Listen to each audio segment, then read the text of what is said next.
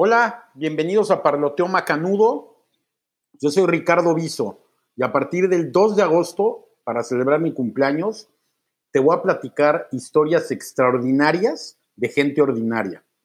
Y por ordinaria no me refiero a personas ordinarias en el estricto sentido de la palabra, sino simplemente que es gente no conocida, no famosa, es gente como tú, como yo, pero que al final de cuentas tienen algo que contarnos y lo han tenido o escondido o simplemente nadie les ha dado un espacio para contarlo y aquí lo van a tener. Toda, toda mi vida me ha encantado y me ha apasionado la gente y sus historias.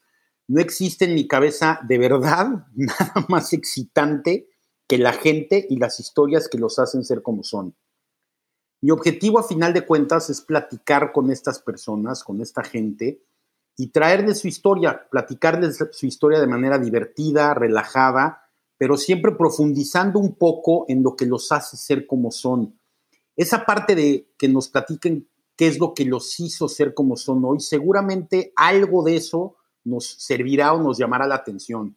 Voy a platicar con gente de todo tipo, de todas edades, géneros, de todo tipo de ámbito profesional, estrato social, gente exitosa, no tan exitosa en su vida profesional o personal, gente que la ha tenido dura, gente que no tanto.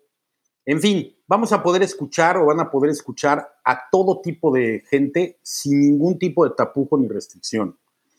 A final, nuevamente, todos tenemos una historia que contar.